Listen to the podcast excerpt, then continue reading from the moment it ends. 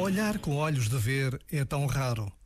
Quantas vezes passamos pelas coisas e pelas pessoas como se elas não existissem? Quantas vezes as coisas e as pessoas deixam de ter magia apenas porque deixamos de reparar nelas? Deveríamos aprender com os artistas a ver o que nos rodeia. Dizia um fotógrafo: Posso transformar uma pequena mosca numa joia cintilante. Muitas coisas são mais interessantes se as olharmos de perto. Este momento está disponível em podcast no site e na app.